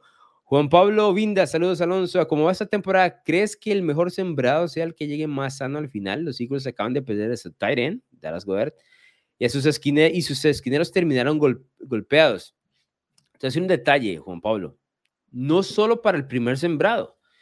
En muchas situaciones, al final de la temporada, el equipo más sano es el que gana el Super Bowl. Por eso es tan difícil predecirlo. Es así. Dentro, del, dentro de la bolsita de cinco o seis equipos que pueden ganar el Super Bowl, el que está más sano es el que lo gana uno de los detalles, por ejemplo, el 2020 cuando Tampa ganó, que anduvo de arriba abajo, me disculpo, estaba enfermo, perdón. Este, uno de los detalles es que ellos recuperaron a la mayoría de su equipo para diciembre. Diciembre y enero estuvieron completamente sanos. Recordarán, Kansas City poco a poco fue perdiendo jugadores y para el Super Bowl había perdido un par de jugadores claves dentro de la línea ofensiva. ¿Quién terminó ganando el Super Bowl? El equipo más sano, ¿no? Eso pasa regularmente. Eh, y es muy difícil el tema de la suerte en, en, cuanto a lesiones, muy, muy difícil. Y tan solo una de ellas cambia el panorama completamente. Entonces, estoy de acuerdo de que no solo para el sembrado, sino el equipo más sano eventualmente puede terminar ganando el Super Bowl. Jorge Reynoso dice, si Baltimore se quita por fin la racha perdedora en, partido, en el partido de Kansas de temporada regular, ojo, ¿eh? Ya hace unos años le había ganado, ¿no? Temprano, muy temprano en el marcador perdón, en, el año ganó Baltimore, pero no, el, duelo ya es ahora, noviembre, diciembre y enero, ya es cuando de verdad ahí sí les creemos a los equipos, ¿no? Pero estoy de acuerdo, si le pegan a los Chiefs, ¿ese partido dónde es? Vamos a revisarlo, porque si le pegan a los Chiefs, como han venido jugando, tal vez no de la misma manera, porque nadie realmente despedaza a Kansas City en cuanto a, resultados, ¿no? ¿Cuáles, ¿Cuáles han sido los partidos que le han pegado a los Chiefs? Así de gran diferencia que se me vienen a la mente bueno, ese Super Bowl que ya les comentaba con Tampa, pero no recuerdo yo otro. Creo que Tennessee les pegó una vez fuerte en Nashville, pero no recuerdo muchos. Se me perdió el calendario de Baltimore, aquí lo tengo. Vamos a ver cuándo es que se enfrentan a los Chiefs, porque ese partido estará interesante. ¿Y a dónde? Eso es en semana. ¿No tienen a los Chiefs en el calendario? Jorge, no lo estoy viendo. No, no lo tienen. Baltimore bueno, eventualmente en, en playoffs se podrían enfrentar, ¿no? No tengo a los, Baltimore contra, contra los Chiefs. Pero bueno, si se ven en la final de la FC o en un duelo divisional, es, cuando, ¿no? Vuelvo a repetir, con el tema de los Ravens es, eso. El, tema de Dallas, Miami, Baltimore es qué es lo que hagas en enero. Suena simplista, pero esa, esa va a ser la conversación. Saludos, Alonso, desde México, dice Jesús Vega. Eh, está de la presentación. ¿Qué significa eso? ¿Que está bien o está mal? Yo vengo de México. Brother, ahí hablan otro idioma, ¿eh? Ahí hablan otro español. O sea, yo estuve con amigos ahí, ellos hablaban entre sí y yo no entendía un carajo, ¿eh? Un carajo. Yo sonreía, trataba de ser este, amable y todo pero no entendía un pito, la verdad, lo que hablaban. Entonces, aquí me estás diciendo, está de la presentación, no sé qué significa eso. Asumo que bueno, ¿no? Eh, pero ahí me puedes escribir. Eh, Carlos Ignacio eh, Barragán dice, saludos, el gerente y el coach Belichick de los Pats. ¿Qué con él? ¿Le decimos adiós? No le decimos adiós. Tenemos más premios, vamos con premios. Eh, ah, bueno, les quería mostrar, ahora que entró Allen y que tocamos el tema de Kansas City, yo sé que a veces brincamos de un lado a otro, pero así es donde ya la conversación del, del, eh, del en vivo. Este, estos datos que arrojó hoy en la mañana em, Next Gen Stats, que son de Amazon Prime, que se ven en pantalla y habla de la ausencia de Tyreek Hill y lo que le ha costado a Patrick Mahomes em, ajustar al hecho de no tener una amenaza em, de balón largo, ¿no? Si bien es cierto, los Chiefs ganaron el Super Bowl el año anterior, se ve en pantalla, por ejemplo, de 2018 al 2021, los balones de Patrick Mahomes volaban en el aire 13 yardas cada vez en cuanto a promedio. Eh, en pases de touchdown. Es decir, hacía pases de touchdowns largos. Del 2022 al presente, es decir, las últimas dos temporadas, eso bajó a 6 yardas por touchdown. Esa es la ausencia de Terry Hill. Y luego, del 2018 al 2021, lo que ellos llaman como pases largos de anotación, Mahomes tuvo 44 y en los últimos dos años ha tenido dos. Dos ha tenido habla completamente de la ausencia de Terry Hill. A mí me sorprendió mucho, tengo que decirlo, que Kansas City ganara el Super Bowl el año pasado. Bien por ellos, lo ganaron bien. Em, para mí Filadelfia era superior, pero lo ganaron bien. Es es un anillo, nadie se va a disculpar sobre eso. Pero a mí me sorprendió mucho porque a mí no me parecía que esa versión de Kansas City era campeón de Super Bowl. Pero lo mostraron y lo ganaron, no hay nada que hacer. Esta se ve menos, ¿eh? Se ve menos. Eh, otro premio. Otro premio. Dice así, permíteme presentarme. Y ya lo mencionaron en, en los, eh, los comentarios. el premio Permíteme presentarme para el novato.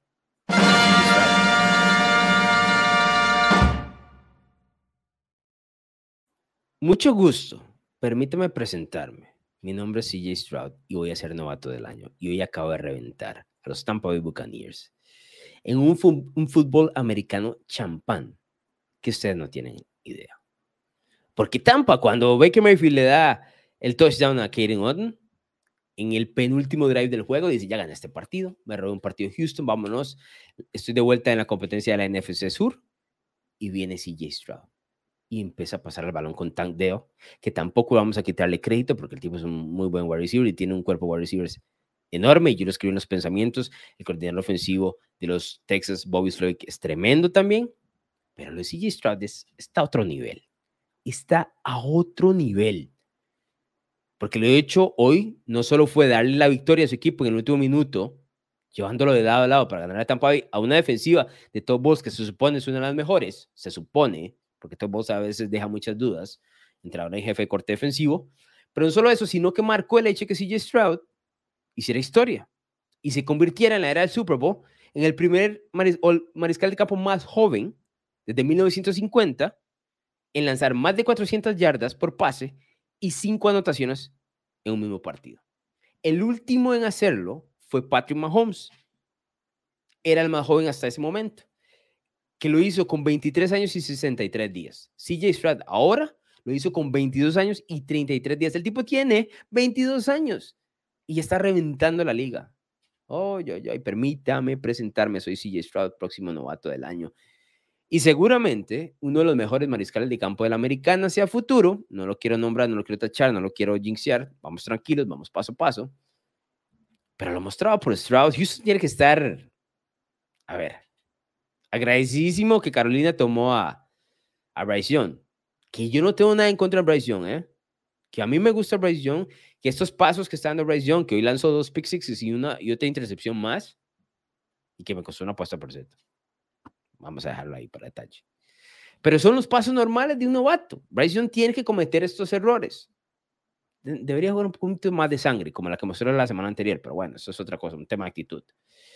Pero Houston de entrada se dio cuenta que aquí tiene una posible superestrella en CJ Stroud, que hoy se presentó ante los ojos del mundo, porque muchos lo han visto, ¿no? Jugar, algunos lo han visto jugar, lo han visto ganar. Aquella paliza que le pegó a Pittsburgh y demás fue muy llamativa, pero 500, o sea, más de 450 yardas y 5 pases de anotación es, es épico. Que me van a decir que aquí Tampa no tiene un gran equipo, no sé qué, está bien, pero tiene una buena defensa y estaba obligado a ganar el partido y lo ganó el partido en el último. Entonces, decís tremendo. Permítame presentarse presentarme porque la NFL ahora está abriendo los ojos sobre CJ Stroud, especialmente en los juegos de las hora 12, mediodía, antes 11 de la mañana, donde más allá del Baltimore Seattle no teníamos un gran duelo porque estuvo bien repartido esta semana, ¿no? Entonces logramos ver a CJ Stroud, muchos pusimos mucha atención en ese, partido, que para, tuve muchos comentarios en redes sociales que decían, este es el mejor partido de la temporada. CJ Stroud, tremendo, se gana el premio. Además, dentro de los datos, Tres jugadores de los Texans tuvieron más de 100 yardas en este partido ante Tampa Bay. Noah Brown tuvo 153 y un touchdown. Dalton Schultz, el tight ex Dallas, 130 y un touchdown. Y Tank Deo, que es este que les mencioné, que tuvo los últimos dos pases o las últimas dos recepciones para ganarle a Tampa, 114 yardas y dos touchdowns. Es la primera vez en la historia de la franquicia de Houston que esto sucede. Tres jugadores con más de 100 yardas en un solo partido. Tremendo lo de CJ Stroud. Tremendo. Lamentablemente para Carolina, bueno, pues ellos eligieron a, a Bryce Young. Sepa, el tema Carolina es bastante curioso, ¿eh? porque Frank Wright quería a CJ Stroud con Josh McCown. Los dos quedaron acorde. Luego ver a los dos maestros de campo. Vamos a elegir a CJ Stroud con el pick número uno. Y vino el nuevo dueño, David Tepper, y dijo: No, no, no. Me eligen a, a Young, ¿eh? Entonces puso, golpeó la mesa y dijo, no me elijan a Bryce Young. Frank Reich dijo, bueno, yo quiero mantener el trabajo, está bien. Frank Reich, a ver, es un buen entrenador, pero no tiene ningún crédito como para decir, no, yo hago lo que yo quiero, acaba de llegar a la, franquicia, está en su primer año. Le tiraron a Bryce Young encima. Y ahora Houston tiene un mariscal de campo tremendo en su división, una división que tiene a Trevor Lawrence, que en este momento es el mejor mariscal de campo en Jacksonville. En este momento, no estoy dispuesto a asegurar que va a ser así en los siguientes cinco años, que vemos ahora a CJ Stroud con Houston, que Indianapolis seguramente tendrá a Anthony Richardson, ojalá sano para el próximo año, y que Tennessee ha mostrado flachazos en los últimos dos, en los últimos dos partidos con Will Levis. Están jóvenes todos, ¿Se imaginan los cuatro siendo buenos dentro de la americana? Sería fabuloso para la NFL. Fabuloso. Seguramente no va a suceder así, porque las probabilidades dicen que, que no, no funciona de tal manera, ¿no? Brian Moje dice, Baltimore me parece que está levantando la mano. Sí, así es, Brian. Definitivamente está levantando la mano. Levantando la mano y bajándola con un golpe en la mesa. Golpeando la mesa. Mejor equipo de la americana para mí en este momento, ¿eh? La verdad. Ahí a la, a la par de Cincinnati. Pero parece que Baltimore ha hecho las cosas eh, de mejor manera a nivel global en toda la temporada. Beto dice, si Stroud es de verdad, Carolina debe estar muy arrepentido. Es lo que les digo, ¿eh? Es lo que les digo. Fabián Gómez dice, Alonso, siempre... Eh, no voy a decir eso, Fabián. A ver. Obvio, prefiero pensamientos, pero el contenido audiovisual sigue siendo de gran calidad. Saludos. Gracias, eh, Fabián. Eh, Sergio Tag le dice por acá, Raiders ganando después de despedir a Josh McDaniels. Es una regla no escrita que se nos olvida de equipos ganando después de despedir al head coach. Y no solo esto, que ese head coach lo odiaban del carajo. Vieron el reporte, ¿no? que la semana anterior, em, Antonio Pierce, que ahora es el entrenador en jefe interino, dio, o sea, le habló al equipo, ¿no? Empezó a contar historias de cómo él jugaba con Nueva York, él fue campeón del Super Bowl 42 con los Giants, aquel donde Nueva York le gana a los Patriots, a los Patriots invictos, él era un linebacker de, ese equipo de Nueva York que creció a partir de diciembre de manera eh, muy fuerte y llegó eh, a dar la sorpresa más grande en un Super Bowl en la historia seguramente, venciendo a esos Patriots. Pero Antonio Pierce empezó a contar historias de que el equipo de los Giants, en esa versión de Tom Coughlin, que era entrenador jefe, poco a poco fue agarrando confianza, ¿no? Y dentro de la confianza, ellos decían, o se vendían la idea en su cabeza, de que el rival que tenían enfrente era el que tenía que tenerles miedo. Que no tenían que tener miedo en carajo, que ellos imponían condiciones, que el rival enfrente tenían que darle respeto y miedo, y que si no encontraban el miedo, ellos se lo iban a imponer, ¿no? Y empezó a contar esas historias. Y dentro de las historias que empezó a contar Antonio Pierce, mencionó el Super Bowl del 2007 y cómo ellos impusieron condiciones contra Tom Brady y compañía, equipo invicto, y cómo dominaron la línea ofensiva de los Patriots. Y entonces, dentro de su historia, habló de ese partido, el Super Bowl 42 y demás. Bueno, detallito, detallito importante. ¿Quién era el coordinador ofensivo de los Patriots en el 2007? Que rompió todos los récords. Josh McDaniels, que estaba ahí a la par de Antonio Pierce, porque no habían despedido a McDaniels en su momento. Eso fue después del partido de Detroit. No lo habían despedido. No, antes del partido de Detroit, no lo habían despedido. Y Antonio Pierce se puso a hablar de esto, no sé qué, contra el equipo y todo lo demás. Resulta que, de acuerdo a reportes, que lo hizo Fox, el reporte de Fox, cuando termina la reunión, McDaniels llama como a la oficina o al ladito de Antonio Pierce y le dice, está bien todo el, comentario y todo, pero no vuelvas a hablar de los Patriots así. Antonio Pierce no lo podía creer. McDaniels afectado porque le, contando la historia, tocó a los Patriots que eran parte de, McDaniels. Se enojó McDaniels, ¿no? Entonces Pierce no lo podía creer. Entonces se, vino este revuelo, pierden contra Detroit y claramente se nota que los Raiders querían deshacerse de McDaniels. A ver, yo no tomaría mucho en serio esa situación de McDaniels con los Patriots, ¿no? Pero, pero aquí está el detalle. McDaniels está medio loco a veces, ¿no? Y tiene este ego inflado que es tremendo. Y le cayó malísimo ese comentario. A ver, fue un, comentario directo hacia él. Porque fue parte. Es que yo no sé si Antonio Pierce no se acordaba. O sea, sería muy gracioso que Antonio Pierce no se acordase de que Josh McDaniels era el coordinador ofensivo. Y empezó a contar la historia y, a ver, entre comillas, va a ser un poco a New England en esa ofensiva y demás, ¿no? Que es probablemente una de las mejores o la mejor de la historia. Y, que no te acordases que tu entrenador en jefe actualmente era el coordinador ofensivo y hubiese sido muy gracioso. Eh, a partir de eso es como la última gota que derramó el vaso y la derrota entre Detroit el lunes por la noche y ya bueno, la despedida y todo lo más. Juego emocional de los Raiders hoy contra un rival pobrísimo, ¿no? Como Nueva York. O sea, Nueva York está en el carajo, pero bueno. Eh, dice Daniel, ¿por qué le corrieron tanto a los, a los Seahawks? Eh, Baltimore impone condiciones, ¿eh? donde quieras. Y es un equipo que a través de los años siempre ha sido correlón. Correlón en el buen sentido de la palabra, ¿no? Eh, pero ahora corre de manera distinta, porque antes era estableciendo el juego por tierra para establecer luego el juego por pase. Ahora es el contrario. O sea, Baltimore está corriendo, perdón, pasando el balón en las primeras oportunidades. Eh, Lamar Jackson se está moviendo dentro de la bolsa de protección con su velocidad para comprar tiempo para pasar el balón y a partir de eso se abren todas las líneas de juego. ¿No? Porque Seattle tiene que reaccionar a eso, como lo intentó reaccionar Detroit, y entonces ahí viene el juego por tirar, lo que quieras. Y eso fue lo que terminó sucediendo. Harry, Harry Gosser dice, vamos, vengas, yo burro el mariscal de campo, el más completo, el más rápido del oeste. Me gustó eso al final. Marlon dice por acá, espero el ansioso el Bengals Ravens del 16 de noviembre. Voy para allá, don Marlon, quiero contarles. Spoiler. Jueves por la noche voy a estar ahí en, Baltimore viendo ese partido, comentando. Ahí nos sabremos, a ver qué, que deja ese partido. Brian dice, eh, al inicio de la temporada planteamos cuatro cosas, hay tres aún posibles. Bills fuera de postemporada, correcto, eso fue posible. Lions en la final de la, e, de la FC, no creo, de la NFC, ¿no? Eh, posible. Baker renovado para el 2025, ese no lo veo, la verdad. O sea, puede que le den una extensión de un año más, pero así como contrato, no creo. ¿no? Eh, Off topic, dice Ana Valero es intimidante de persona. No, carajo, es un amor de persona, la verdad. Muy buena gente es. Eh, y es muy graciosa. Eh. Ana Valero que sale en la prueba, muy, muy graciosa. Para que te digo que no. Eh, Diego Robollo dice Ravens top 3 en la crema. Top 3. Diego. Yo creo que top, top. No hemos hecho la crema, pero yo creo que top, top. La verdad.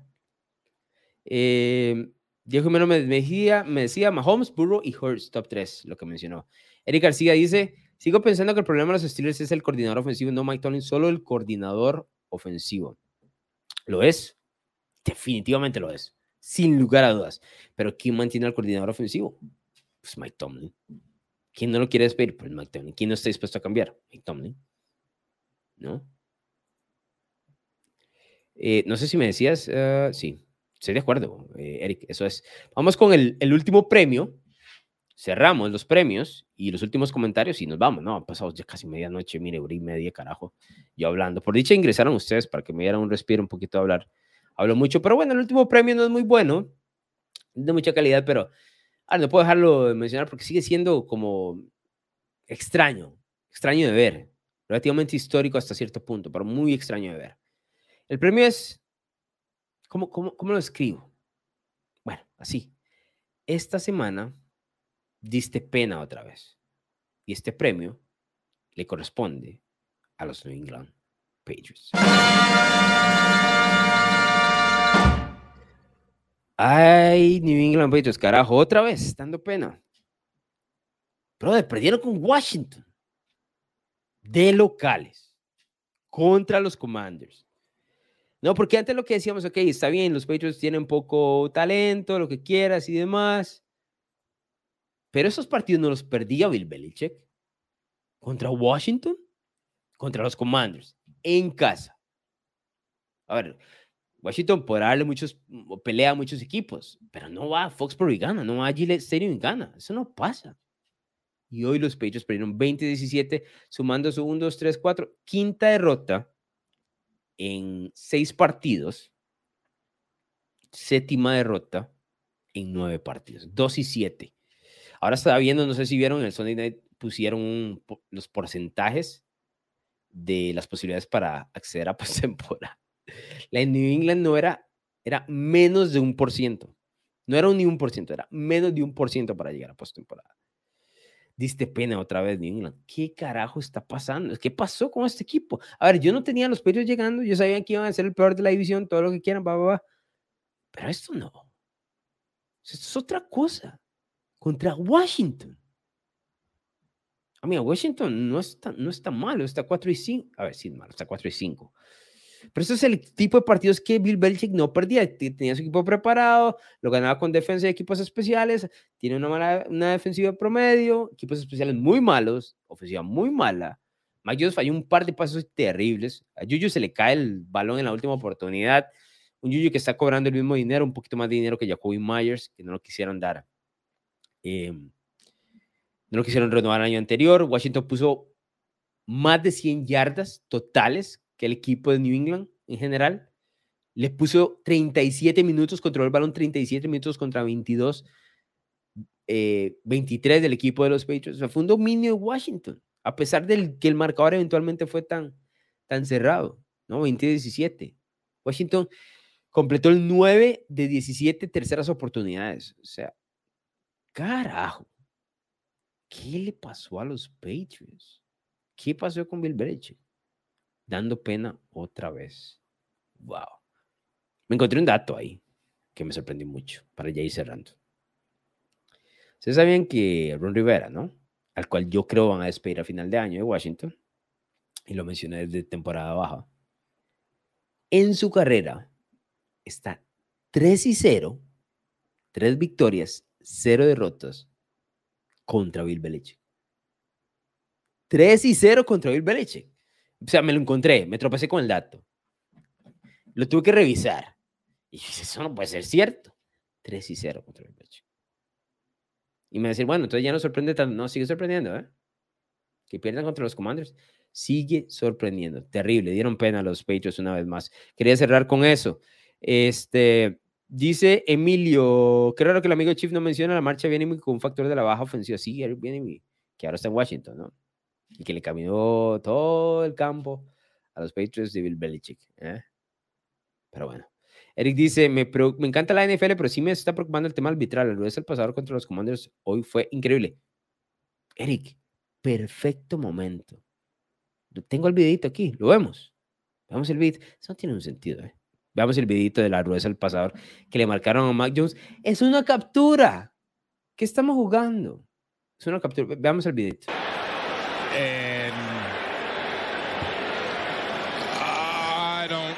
See the call. Mac Jones has the ball in his hands and he takes him down for a sack. Es una captura. Y eso fue marcado Ruiz al pasador. ¿En qué estamos? ¿Por qué nos están quitando la NFL? Yo, yo, yo amo esta liga, he trabajado en esta liga muchos años, la he visto por muchos años y demás. He tenido la suerte de ir a varios Super Bowls de diferentes partidos. Esta no es la misma NFL. ¿eh? Yo no sé de dónde vienen las direcciones, de hacia dónde va el rumbo de la liga. Escuché rumores, y esto es un mero rumor, y no quiero empezar una teoría conspirativa, ni mucho menos. Pero como se aprobó el tema del flag football, como que la NFL se quiere acercar a eso, pues, pues, es un juego violento. ¿Cómo le van a quitar la violencia al juego? Yo entiendo que hay que proteger a los jugadores, lo tengo claro. Pero todos ellos entienden a lo que se meten. ¿eh? Todos entienden a lo que se meten. Eso es una captura. Lo que acabamos de ver a Mac Jones es una captura y marcaron Prudence el pasador. Tremendo. Últimos comentarios para ir saliendo porque ya me estoy ahogando. Como pueden ver, estoy. Eh, vengo saliendo de enfermedad. Hoy fue el, día que me sentí un poquito mejor, ¿no? Entonces, los últimos tres días, la verdad es que del carajo. Eh, pero bueno, es algo que me está pasando regularmente en los últimos años. Algo, algo tengo por ahí. Edwin dice por aquí, eh, me refería a que escribiéramos entre aficionados, pero aquí seguimos pendientes de las reacciones y previos. Eh, me parece bien, ¿no? Me parece bien. Tengo mucha, ¿sabes qué me, ha, pasado con el tema de los pensamientos? No ahora, pero en, varios episodios atrás de los años, mucha gente me envió a sus propios pensamientos, ¿eh? Y otra gente agarraba el mismo estilo, intentaba copiar el mismo estilo, ¿no? Ok. Y, y lo intentaba plasmar en, en sus diferentes redes sociales o sitios web y demás. Em, sí, y me decían, mira, te, te, copié porque me gusta el estilo y demás, y me gusta cómo escribes. Yo lo sentía como un elogio, ¿no? Em, pero sí, eso, eso pasaba. Eh, Alan dice por acá, Alan solamente contestar hasta ahorita, lo que dijiste en mi comentario es correcto, que es el mercado de quarterbacks el que causa sobreprotección a ellos y el desbalance del equipo. Entonces sí le expliqué bien, Alan. Gracias, me, me gustó mucho ese comentario. Jorge Reynoso dice, si Rogers no se rompe, qué buena lista de quarterbacks en la AFC. De acuerdo, ¿eh? De acuerdo. Y yo creo que los tenía llegando lejos, pero ¿qué se va a hacer? Marcelo dice, los Raiders odian a los Pats, ahora mucho más. Así es. Así es. Eh, y Alan, por ahí el manifiesto de la NFL eh, debería serlo y publicarlo. ¿eh? Todavía vamos eh, sumando, todavía vamos sumando. Ese podría ser uno de, esos detalles tuyos que, que, me mencionaste. Pero bueno, estas han sido las reacciones rápidas, premios de la semana número 9. Lo que les pido si llegaron hasta el final es que dejen el like en YouTube, porque por alguna manera en que funciona el tema del algoritmo, el like es lo más valioso, o un comentario, o un like, o ambos, ojalá, para que vayan agarrando y lleguemos a gente que no conoce sobre el canal. Eso es todo lo que les pido. Si están en Spotify y les gusta el contenido, que dejen, eh, por supuesto, las cinco estrellas que compartan el podcast con un amigo que disfruta la NFL. Aquí vamos a estar después de la jornada, todos los domingos, conversando un poquito. Sé que se ha hecho muy tarde por el tema del cambio horario, pero bueno, ya eso está fuera de mis manos. Les agradezco a quienes estuvieron conectados y que se conectaron directamente a hablar conmigo eh, durante esta transmisión de YouTube. Mi nombre es Alonso Solano, esto fue NFL Latino y nos escuchamos en la próxima. ¿Te gustan los deportes, la cultura pop y opiniones diferentes? Narrativa X tiene todo lo que buscas, columnas, pensamientos, estadísticas, historias y documentales de todos tus deportes favoritos y de cultura pop. Todo contado a través de la pluma de diversos autores, con puntos de vista únicos y de cualquier parte del mundo. No busques más, Narrativa X es tu casa. Síguenos en Twitter como arroba narrativa-x y visítanos en narrativax.com. Te esperamos.